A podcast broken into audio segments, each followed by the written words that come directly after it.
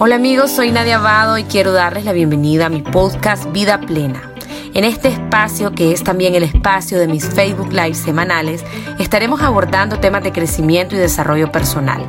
Sean todos bienvenidos a este encuentro de amor y de crecimiento.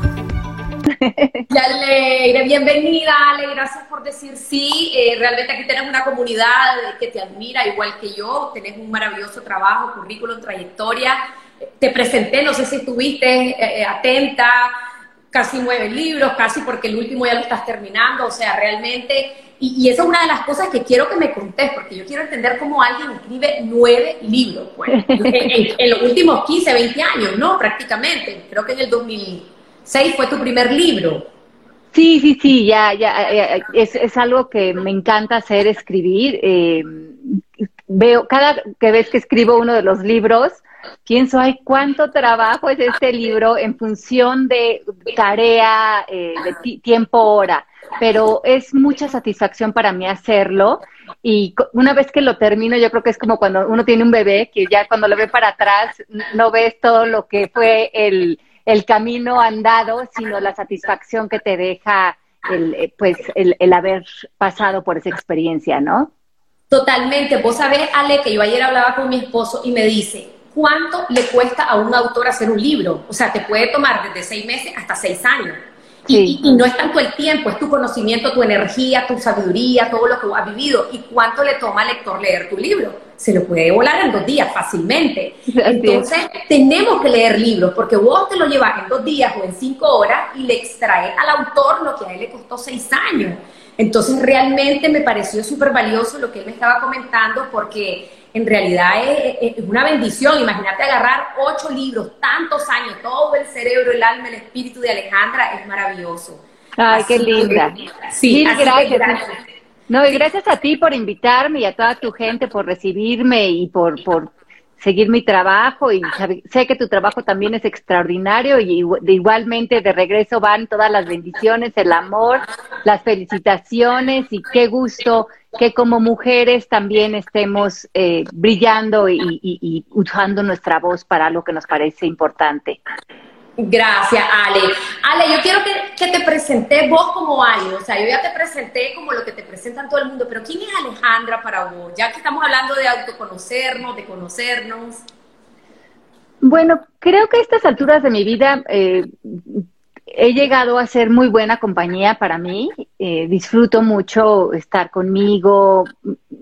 Admiro la persona que soy, mucho más que por otra cosa porque he tenido la convicción de vivir desde mis valores personales, desde honrar mi palabra, la integridad, em, la honestidad, la ética, todo este tipo de valores eh, que creo que construyen a un ser humano es algo que en lo que he puesto mucha atención en mi vida y que me ha dado mucha autoconfianza y mucha paz, también mucha transparencia, eh, una vida muy simple, muy sencilla, relaciones que, que, están en armonía, que van bien, que, que hay mucha claridad en la conversación y creo que eso es mucho de todo lo que he aprendido y que he aplicado, ¿no? Porque creo que lo más importante es ser congruente con lo que enseñas, si no, no tiene mucho sentido eh, dedicarle ese tiempo, ¿no?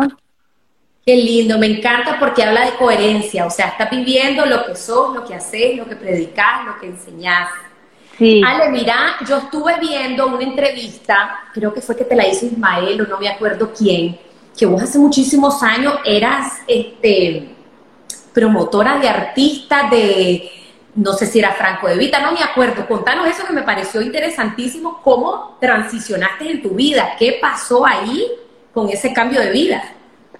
Bueno, a ver, eh, mi madre es, es, psicóloga, siempre ha sido una mujer eh, muy inquieta en todos los asuntos humanos, tiene maestrías, tiene doctorados, eh, ha sido una mujer muy ávida de la lectura, de los movimientos feministas, ha sido una mujer que creo que me heredó mucha de esa, de esa mente que se cuestiona, ¿no? Eh, mi hermana también es psicóloga, y yo siempre tuve esa inclinación por las humanidades, pero también me ha encantado toda la parte estética de la, de la, de la vida. Me, me gusta mucho todo lo que tiene que ver con eh, lo visual. Entonces yo, yo decidí estudiar eh, diseño textil de, de, jovencita en la carrera. Y creo que me gustó mucho y creo que fue muy terapéutico para mí haber hecho esa, esa, esa carrera hacer todos los tejidos, los estampados, las, meterme en el mundo de, del arte, digamos. En su momento creo que fue muy terapéutico eh, para, para la etapa que yo estaba viviendo. Pero cuando salí de ahí decidí que quería hacer algo que tuviera más que ver con las relaciones humanas y terminé en un, en un trabajo en México haciendo producción, haciendo producción de comerciales, de temas, y terminé en un canal de música hacíamos eh, muchas eh, clips, eh, cápsulas que mandábamos a Estados Unidos, entrevistábamos a los artistas y tenía muchísimo contacto con todas las casas editoriales y la industria de la música. después me, casé con una persona que era músico, bueno, es músico, productor, todo eso, entonces me empapé aún más del tema y ese matrimonio caducó y yo me, me fui a vivir a, a, Miami a los 28 añitos, 27 añitos. En el momento ya divorciada, me, me fui a trabajar allá porque sentí que era una buena oportunidad para mí y era un trabajo para una compañía española que representaba en su momento a Miguel Bosé, Alejandro Sanz, La Unión, eh, Mecano, y querían a alguien que conociera la, industria de la música en México y Latinoamérica para hacer la representación de estos artistas en, en nuestros países, ¿no? Latinos. Y, y, ese fue mi trabajo, abrí, la oficina en Miami, por eso me fui a vivir allá en su momento eh, solita y, trabajé un par de años con esta compañía. Fue muy gratificante, sobre todo trabajar con Rosa Lagarrigue, que era la, la mujer que, que, pues, una de las managers más importantes de todo Iberoamérica en el mundo musical. Y para mí fue más que trabajar con los artistas, trabajar con ella fue un gran mentor en mi vida. Eh, verla trabajar, verla ponerse frente a la industria, abrir camino para sus artistas, fue para mí una gran, una gran maestra de cómo conducirme eh, en el mundo profesional, ¿no? Súper. ¿Y en qué momento, Ale, fue la transición? ¿Cuándo abandonaste ese mundo que te enseñó tanto, te dio tanto? Porque es que todo todo nos lleva a, otro lugar, a otra etapa. Sí, bueno, creo que lo que fue para mí muy importante fue em, darme cuenta en Estados Unidos, al estar tanto tiempo solita, eh, separada un poco de mi cultura, de mi vida social, de, de muchos paradigmas, de mucha de la programación social en la que había crecido, me, empecé a escuchar mucho mi diálogo interno y me di cuenta que no era muy funcional, me llevaba muchos lapsos de depresión, de ansiedad, de miedo. Y aunque siempre he tenido muy buena ética de trabajo y siempre he sido muy eh, comprometida con, con, mis convicciones, con mis compromisos, a veces los llevaba a cabo desde muchos miedos, muchas angustias, cobrando muchos impuestos emocionales dentro de mí. Eh, entonces, en un momento dado decidí que iba a, frenar un tiempo, iba a leer, iba a aprender, iba a construir una filosofía de vida, porque sabía que a lo que dedicara mi trabajo o, producir un poco ingresos para mí no iba a ser un problema, digamos, pero sí iba a ser un problema si todo esto lo iba arrastrando con una, em, pues con tanto desgaste emocional. Entonces ahí renuncié al trabajo y me di un clavado interior, digamos que a la sanación. Eh, fue cuando me, estudié yoga, empecé a leer mucho a Gandhi, a filosofías ancestrales. Me metí a la yoga sobre todo por la parte filosófica, por toda la parte de la filosofía Veda. Me, me certifiqué con un maestro extraordinario en Nuevo México, con T.S. Little, aprendí muchísimo de él. Y comencé a ser muy autodidacta también con, libros y con experiencias personales y cómo las podía transformar.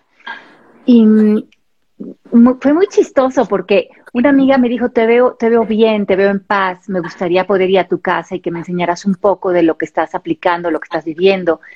Y le digo, pues es que no tengo como un marco teórico realmente que yo pueda enseñarte o mostrarte. Pero me dijo, de todas maneras voy. Entonces ella empezó a venir los lunes y otra amiga me dijo, bueno, si ella va a ir, yo también quiero ir.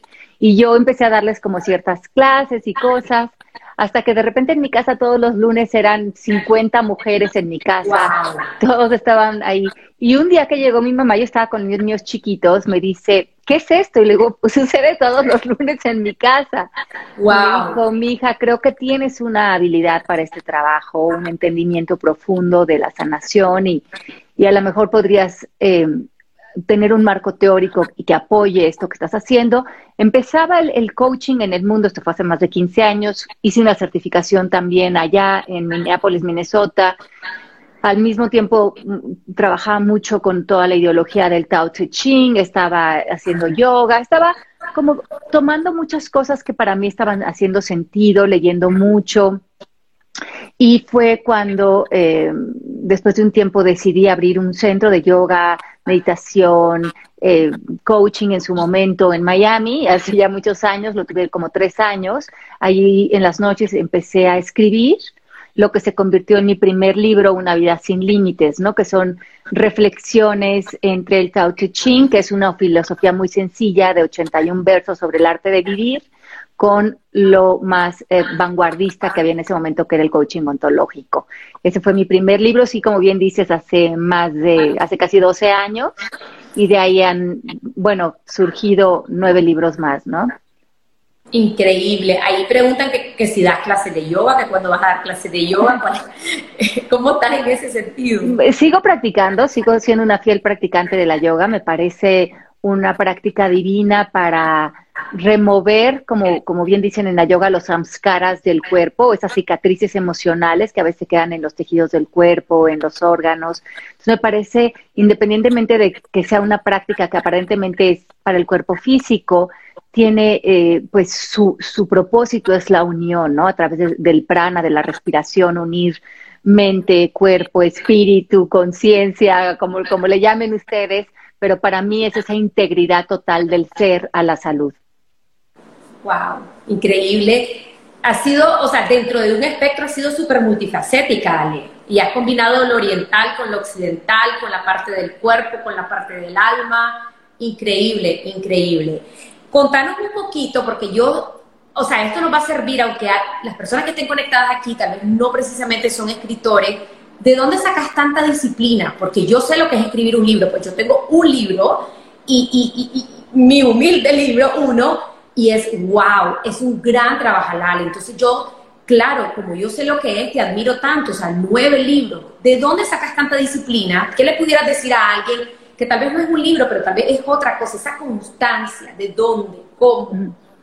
Mira, es curioso, eh, Nadia, porque creo que cada libro me usa a mí como un canal, eh, un canal de tanto de lo que yo eh, estoy viviendo, escuchando como alumna, ¿no? del propio libro, como algo que está ahí eh, queriendo como aparecer también en el plano físico. Entonces, creo que el, que el libro ya viene con su propio plan y su propia estrategia para que pueda manifestarse, digamos.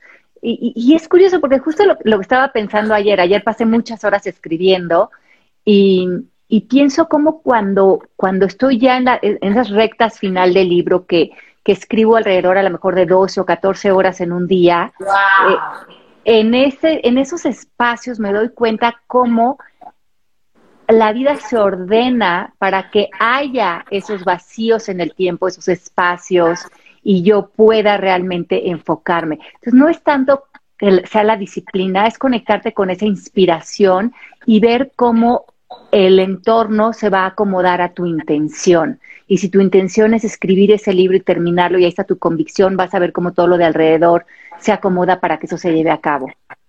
Claro, y me imagino, Ale, también que está, o sea, ya viendo desde la parte humana o metódica, estás enfocada en eso, no te metes en otros proyectos Entiendo inclusive que uno de tus hijos, no sé si los dos ya están en la universidad. O sea, me imagino que tenés tiempo a solas, las condiciones se prestan. Sí, aunque la mayoría de los libros los he escrito con los niños en casa, porque este creo que es el primero que me toca con ya los niños más independientes, pero como yo escribí cuando desde que ellos eran muy chiquitos, lo que hacía es que en las tardes cuando ellos se sentaban a hacer sus tareas, yo me sentaba a escribir. Eh, aprovechaba esos tiempos de hacernos compañía, digamos, en lo que ellos estaban haciendo sus actividades, sus responsabilidades, sus tareas, yo hacía las mías, ¿no? Que eran escribir y, hacer. Entonces, que, mm, recuerdo muchos de mis libros muy acompañada de ellos, muy, muy rodeada de, de, todos haciendo nuestra propia, nuestra propia labor. Qué lindo, me encanta. Gracias, Ale, por esas enseñanzas. Ale, entrando un poquito al tema eh, que hemos anunciado y que la gente estaba bien expectante, el proceso de autoconocerte, ¿cómo te empezás a autoconocer? ¿Cómo, ¿Cómo podemos, alguien que está empezando en el crecimiento, en el desarrollo personal, dice, bueno, me quiero conocer, pero ¿qué hago? ¿Cómo, cómo, por dónde empiezo? Bueno, yo creo que primeramente eh, el primer paso para reconocerte es reconocer todo lo que, que has creído de ti que no es verdad, que es falso. Entonces, primero que nada, y yo creo que eso es lo que hablo en el libro El arte de conocerte, reconocer los pilares del ser, ¿no? Reconocer eh, todos esos pensamientos, esas creencias, esas maneras de ser, esos comportamientos, esas reacciones, que crees que son tu personalidad o que eres tú y no te das cuenta que es un modo de vivir aprendido, reforzado y que es una falsa identidad. Entonces yo creo que ese es el primer paso, empezar a hacer una como una indagación personal de qué, qué he decidido creer de mí o pensar de mí, que en realidad es simplemente un rol, es una identificación con quien creo ser, pero no es en realidad a nivel más profundo el yo que soy. Eh, el, yo que somos todos en, unión es un ser sin rostro, ¿no? Es un ser sin cuerpo, es una esencia, es una, es una capacidad de amar, de conectar, de tener eh, posibilidades de, de, un perdón infinito, de un amor incondicional. Y ese, ese se logra cuando conocemos realmente que no somos este velo de la percepción que vemos en el, en el espejo, ¿no? Sino que esto se va a entregar en un momento dado y que queda. Y eso que queda es lo que realmente eres, serás, has sido y seguirás siendo, ¿no? Y ahí hay mucha paz. Claro, es, un trabajo de ir desmontando creencias y, al desmontar creencias también irnos quitando las capas, las barreras, los mecanismos, todas las cosas que hemos venido acumulando en la vida como proceso de nuestra propia inconsciencia y de vivencias. Ale, cuando uno se conoce, ¿cuáles serían las ventajas de autoconocerte? O sea, ok, me voy conociendo, ¿cómo se traduce eso en fruto en mi vida? Bueno, cuando dejas de ser eh, este personaje reactivo, la mayor ganancia es la paz. Eh, eh, es vivir en paz, es vivir en libertad, es vivir desde la inspiración, la creatividad, la sabiduría interior, es confiar, es, saber que ya todo ha sido dado para ti, está otorgado, que la vida es un regalo, es ver a otros desde la inocencia y también a ti, es, es, vivir viendo la belleza de la vida porque la puedes ver en ti. Eh, y el mundo se vuelve un espejo divino en el que te reflejas, ¿no? Entonces, esa es la vida realmente. Eso es lo que es normal de vivir. Lo que no es normal es vivir como hemos aprendido con angustias, miedos, depresiones, reacciones, enojos, rencores, frustración, iras, odio, desesperación. Eso pareciera que es lo normal, pero cuando eh, lo sueltas te das cuenta que no había nada de normal en ello, ¿no? Claro, y eso es lo más peligroso, que lo normalizamos todo. Así es. Estaba escuchándote también en una conferencia donde hablabas del poder de las palabras, de cómo me encantó y me pareció súper interesante que cuando estabas en Minneapolis haciendo tu, tu certificación, los gringos te decían, pero ¿por qué eso es tan dramática? Y es que en realidad los latinos tenemos algo de eso. pues sí. el vocabulario, lo que usamos, que lo hemos normalizado, el hablar exagerado, el victimizarnos, todo eso. Tal vez nos puedes comentar un poquito de eso. Sí, bueno, creo que es muy lógico porque muchos de nosotros crecimos viendo las telenovelas, ¿no? Este Catalina Krill, Rina, este Mundo de Juguete, todo. Yo crecí viendo todas, para los que son más jóvenes, pues bueno, esas eran las telenovelas de mi época.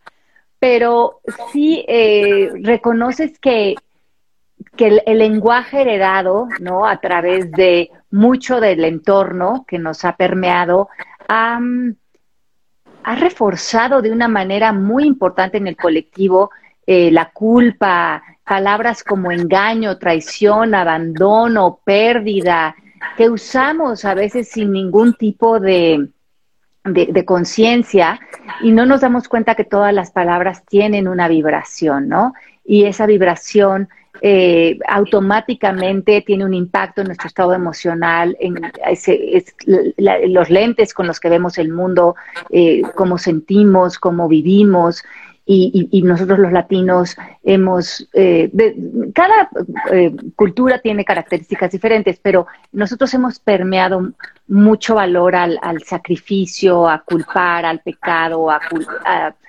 señalarnos, a juzgarnos, a opinar, a exagerar.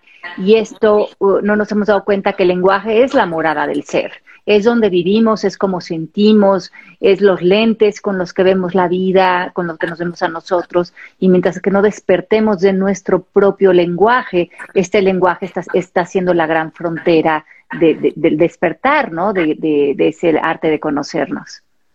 Sí, totalmente. Y escucharnos, ¿no? como no escuchamos a nadie, tampoco nos escuchamos a nosotros, lo que decimos, cómo lo decimos, con intención, con la fuerza, y no nos damos cuenta somos inconscientes muchas veces.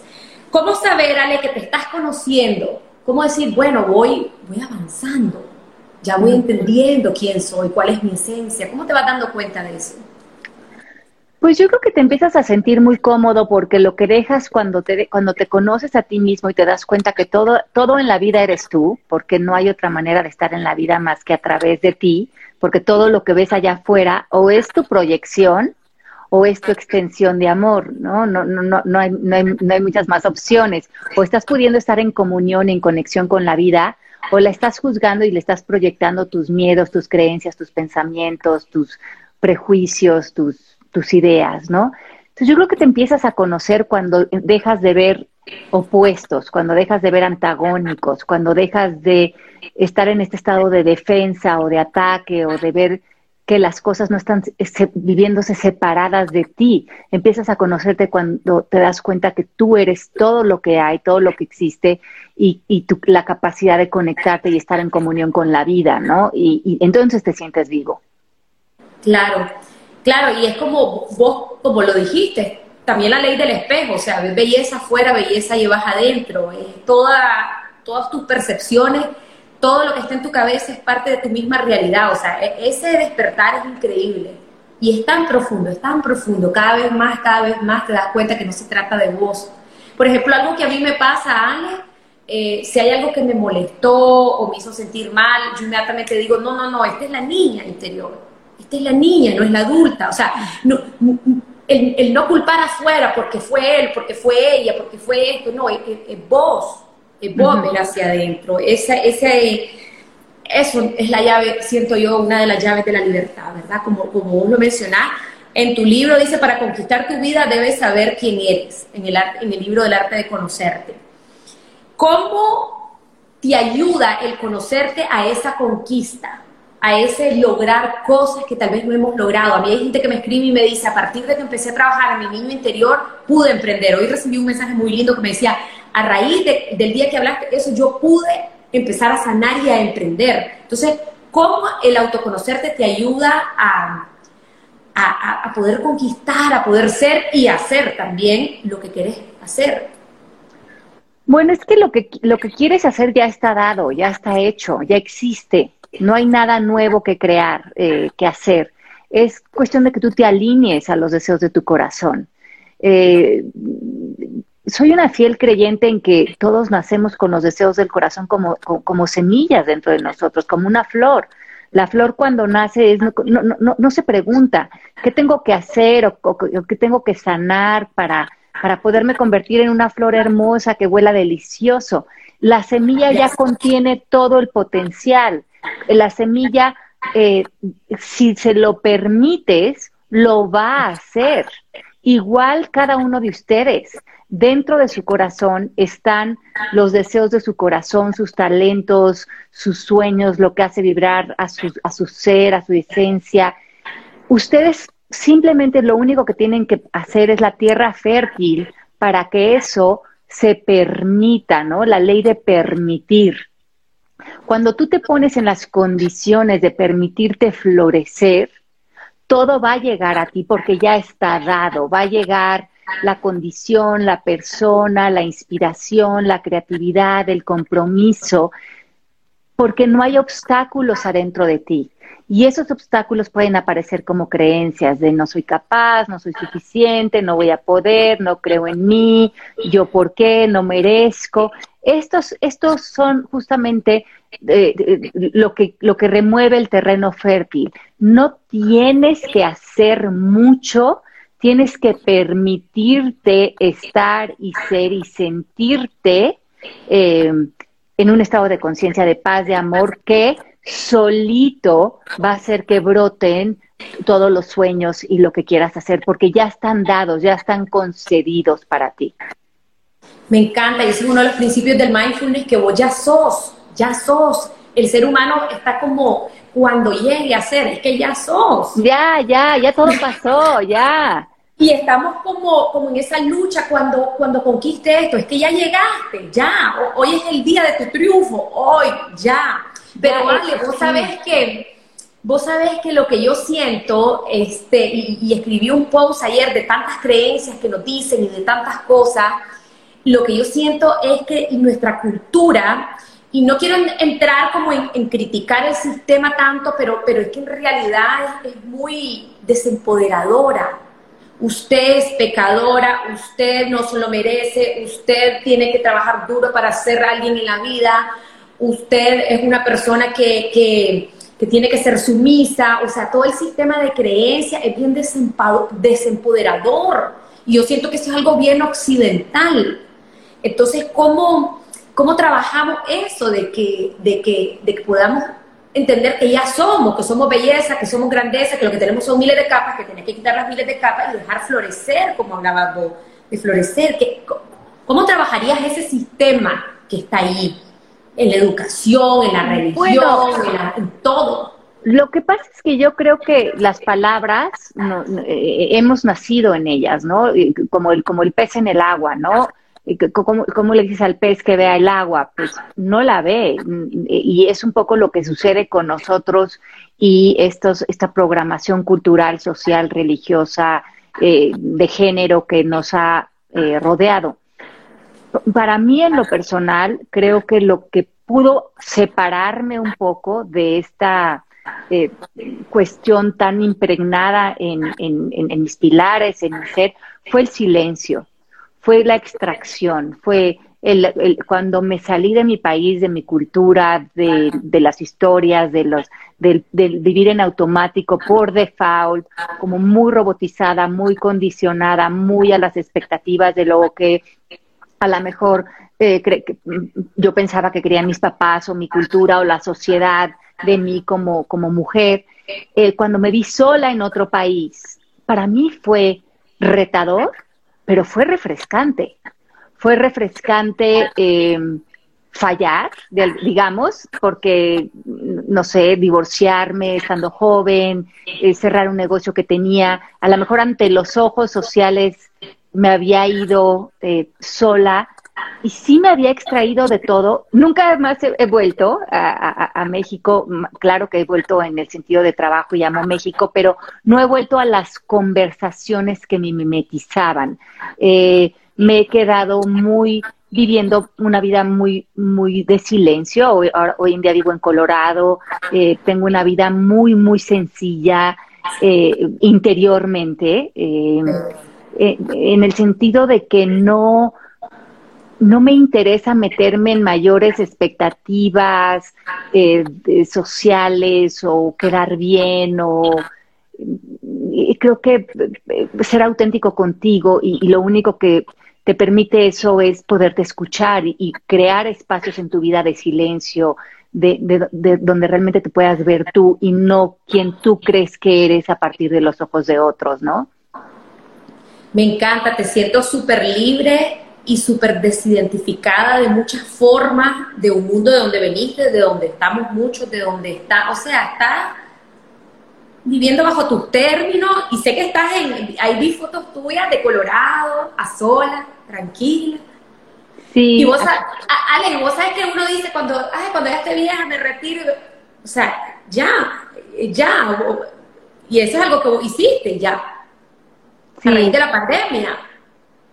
Sí, sí, sí, creo que entre más eh, te conectas con, con la naturaleza, con, con, la paz, con la armonía, te das cuenta de todas las necesidades creadas que, que, el ego te, te, te, te, dice que debes tener, ¿no? Y, cuán, y cuánto exigencia hay en eso, ¿no? Y yo creo que hoy en día yo no hago nada que no sea, que no tenga muchas ganas de hacer, ¿no?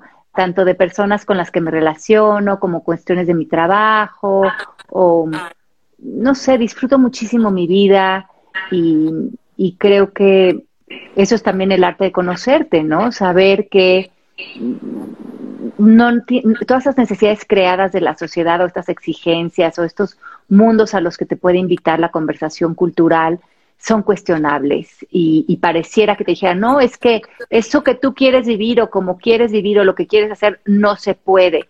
Eh, no, la vida no funciona así, no es la realidad y a lo mejor yo estoy aquí simplemente para comprobarme que todos esos mensajes de miedo no, no son la realidad. La, la, la, la realidad es la que tú decidas que sea y como tú la quieras vivir y todo se va a acomodar y si tú estás bien y estás en paz y estás en tranquilidad interior, nunca te va a hacer falta nada. Entonces tú puedes vivir la vida que tú deseas en todo momento.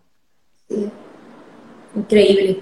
Ale, vos que tenés tanto crecimiento interior y que estás en un momento en tu vida en que estás plena, estás completa, estás, estás siendo vos, siendo, siendo y estando, ¿qué herramientas practicas en tu día a día o has venido practicando estos años que puedan ayudar a otras personas a, vivir en ese estado también como en el que estás vos, en un estado de, paz, bajo tus propios términos, fluyendo, tranquila, haciendo lo que les guste, sea lo que sea, sea escribir o lo que sea.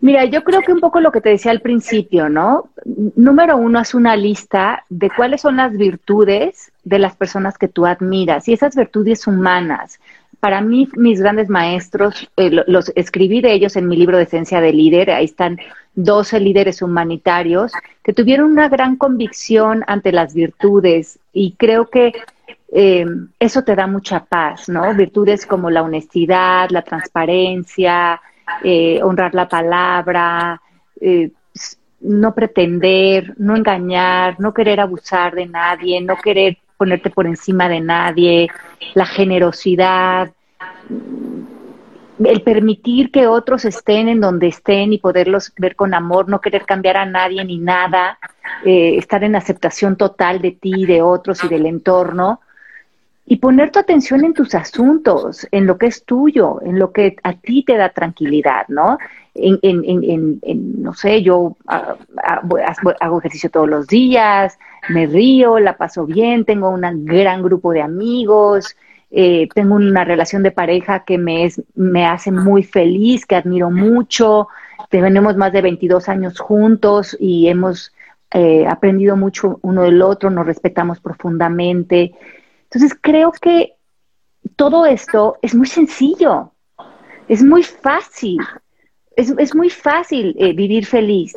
es, lo que es complicado es estar metiendo las narices en la vida de otros, criticar, quejarte, querer cambiar a otros, querer complacer, pretender, eh, estar en trabajos que no te gustan, que te importe lo que otras personas piensen de ti. Este, eso sí es, eh, yo he vivido ahí, eso es agotador. A mí me dicen, qué difícil vivir con tanta paz. No, yo ya viví en el otro lado y ese lado sí era era, era muy complicado. Vivir, vivir en paz es muy sencillo, porque no pretendes nada más que estar en el momento en el que estás y pasarla bien, ¿no?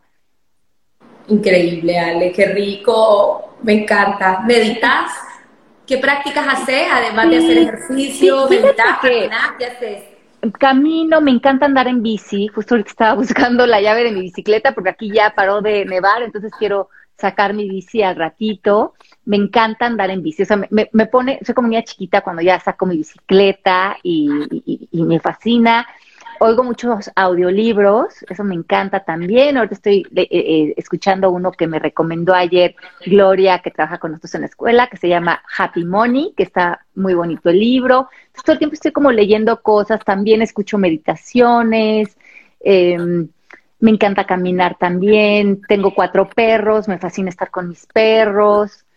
Es que todo es muy sencillo. me gusta comer bien, me gusta tomarme un buen vino, me gusta reírme entre más sencillo me, yo me pueda hacer la vida, más me la voy a hacer. Ale, y cuando el mundo, digamos, se componga en términos de que se normalice más, pues mucha gente esté vacunada, fronteras abiertas, conferencias, ¿vas a volver a ese mundo? ¿Qué has pensado? Sí, sí, sí, claro, claro que voy a, claro, por supuesto. Es más, el, el mes que entra me voy a Guatemala una semana a trabajar con la escuela. Este, en junio voy a Los Ángeles a hacer otro intensivo. Me fascina mi trabajo.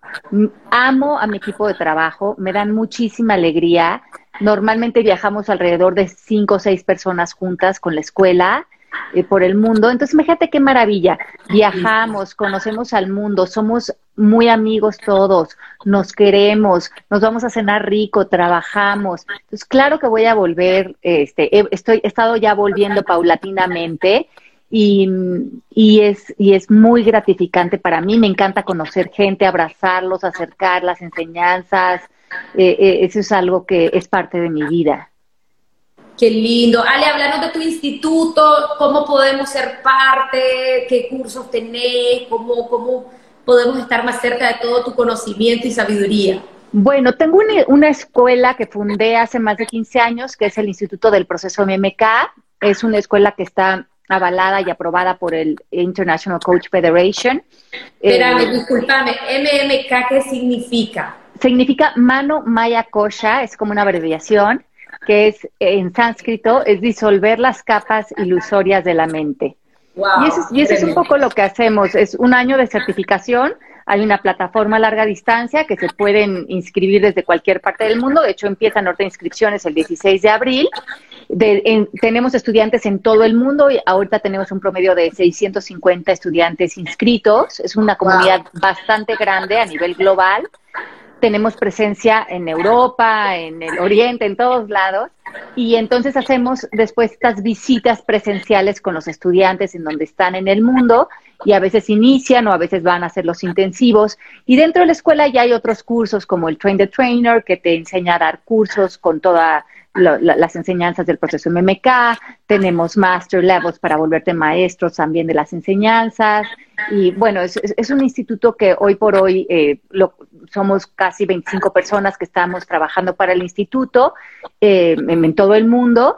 Tenemos también alianzas con otros institutos a nivel global y, ya eh, hoy en día el instituto cuenta con mucho prestigio y, es algo de lo que me da mucha alegría eh, en la escuela. Yo trabajo hoy en día como maestra para la escuela. Ale, lo del 26 es una certificación de un año, me parece que dijiste. Sí, el, 16 es, son, empieza la inscripción, el 16. Ah, 16. El 16 de abril empiezan inscripciones para las personas que se van a inscribir a eh, larga distancia. En cualquier parte del mundo, nosotros tenemos una plataforma robusta de casi 300 clases grabadas. Tenemos clases en vivo todos los días con diferentes profesores. Yo doy clases los viernes entonces, diario hay clases, clases de todo, de teoría, de práctica, de metodologías, de las sesiones, de cómo se aplica el proceso y eh, de lunes a viernes. Y, de, y después, además ven sus clases grabadas, eh, leen los libros eh, y se empapan de lo que es todo la, la, enseñanza del proceso MECA durante un año. Si quieren, pueden extender la plataforma seis meses, si se quieren quedar con nosotros un tiempo más. Y también tenemos estos pop-ups eh, como eh, presenciales, que es lo que vamos a hacer en Guatemala en mayo. Ok, súper. Entonces, ¿y la certificación? O sea, yo sé que son todos estos temas de, la conciencia, del crecimiento, pero ¿Tenés un cartón que diga, estuve un año estudiando qué, me certifiqué en qué, o, cómo es? Ajá, es la, es la, es, se vuelve facilitador del proceso MMK. Y, ah, y, ajá, y, el, propósito del proceso es el autoconocimiento y la paz interior. Porque nosotros creemos que cuando tú conquistas esto, lo conquistas todo. O sea, no, no estamos tan enfocados en objetivos y metas porque finalmente es mucho más importante el estado de conciencia de la persona porque eso, como decíamos hace un rato en el live, mientras que tú hagas ese abono, ese terreno fértil, todo lo demás va a suceder de manera muy natural. Ok, súper. Ale, tenés que venir a Nicaragua. Vamos a meter a los en, en, el proceso MMK. Encantada. una comunidad grande que es el Club de las 5 de la mañana. Tenemos personas de toda Latinoamérica y, algunos latinos de Europa que están en Europa y vamos a ponernos a formarnos. Creo que es una, yo, yo creo, hoy en día te lo puedo decir después de 15 años de estar dirigiendo la escuela, que eh, creo que la, escuela tiene, es una escuela de mucha integridad, es una escuela muy profesional, muy a la vanguardia en enseñanzas, a nivel tecnológico también. Y sí creo que si alguien está con esta cosquillita de aprender más de esto, con toda confianza, escríbanos, indaguen, pregúntenle a la gente que ha pasado por con nosotros por la escuela, porque hoy en día es, es un gran orgullo para mí la escuela, en el punto en el que está, lo que los testimonios de los de los estudiantes y no es nada mágico, místico, misterioso. Todo es muy concreto, científico, avalado. Es, eh, porque creo que a veces entramos a estos mundos cuando nos sentimos vulnerables o tristes o estamos en una búsqueda y ahí es fácil que a veces podamos entrar con maestros que no están con la integridad eh, o que no nos van a sostener eh, en lo que nosotros en ese momento estamos requiriendo, ¿no? Entonces, creo que si es algo que quieres hacer, darle una oportunidad a la escuela con la integridad con la que se sostiene, va a ser una, una respuesta muy, muy gratificante. Excelente. Y tenés un podcast famoso que se llama Calíbrate. Para los que son amantes de los podcasts, contanos de tu podcast. Lo haces con dos personas más, entiendo. Sí eh, hace muchísimos años, antes de que existieran los podcasts, yo le dije a Mari, que lleva 12 años trabajando conmigo, que es una bala en la tecnología, que quería hacer algo que no sabía que se llamaba podcast, pero que quería tener ese contacto con mis lectores. Y empezamos a hacer como esa primera grabación que montábamos en SoundCloud y se, se llamó Palabras al Aire. Y esto fue, no sé, hace, no sé cuándo hicimos el primer Palabras al Aire, yo creo que ocho años, algo así. Y eso ha ido evolucionando, hoy se llama Calíbrate. Estoy con Pepe Bandera, con quien he estado hace años, empezamos desde MBC Radio con Gloria Calzada, eh, hace no sé cuántos años juntos, luego hicimos televisión dos años juntos y ah, seguimos en Calíbrate, es alguien que admiro muchísimo. Y está también conmigo Marisa Gallardo, que es una gran compañera de trabajo mía, con, ella enseño y viajamos juntas junto con la escuela. Qué lindo, cuántos proyectos, qué belleza. Eh, esto, o sea, este es tu trabajo que no es trabajo, o sea, que disfrutar, que, que es lo que sos. Ale, ya estamos llegando al final porque quiero que vayas a almorzar tranquila. Eh, no sé, palabras finales. Hemos tenido una audiencia linda, muchas personas que admiran tu trabajo, han dicho cosas que te irradias una gran paz, que transmitís mucha serenidad. No sé qué quieres decirle. Aquí tenés una comunidad grande de Nicaragua. Eh, esperamos que vengas algún día cuando ya podamos volar así con más tranquilidad eh, tenés una casa aquí a la orden, una comunidad aquí a la orden. Eh, no sé si quieres decirles algo a todos ellos. Claro que sí. Bueno, yo creo que cuando yo empecé este, este camino, eh, para mí, lo, para mí como que lo que yo realmente quería eh, conquistar en ese momento era, era la paz. Y yo decía, si hay un ser humano en este planeta que vive en paz, yo también puedo tenerlo, porque, porque lo que es para uno es para todos, ¿no? No, no hay diferencias. Y, y creo que si hoy estás pasando por, por, por, por enojos, por frustraciones, por cansancio, por conflictos, por miedo, por no sé, por, por, todos esos estados emocionales por los que yo también pasaba tanto, por angustia, yo tenía tantas angustias.